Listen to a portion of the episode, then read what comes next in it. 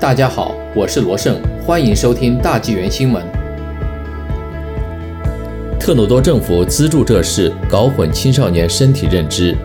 加拿大政府正在资助一项计划，名为“青少年谈话”，花着纳税人的钱，却要搞混纳税人子女对身体的认知。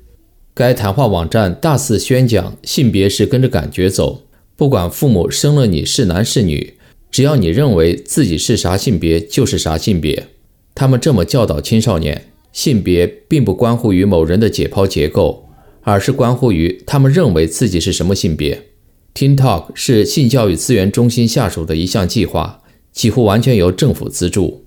今年三月，加拿大卑诗省已发生了一桩变性引发的悲剧性案件，一位父亲因称自己的亲生女为女儿被捕，并可能面临五年的监禁。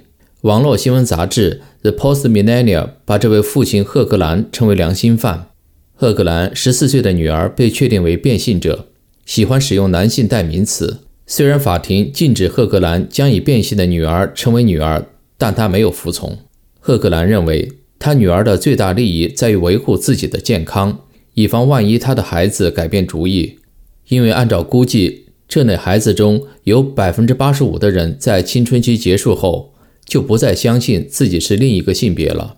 他说：“我作为家长坐在那里，看着一个健康的孩子被摧毁，却无能为力。青少年将如何理解他们既不是男性，也不是女性？那将使他们无法理解自己体内的健康状况。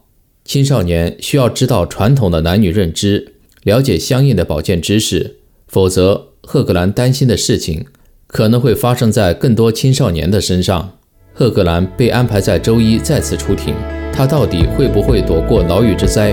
法庭将作出裁决。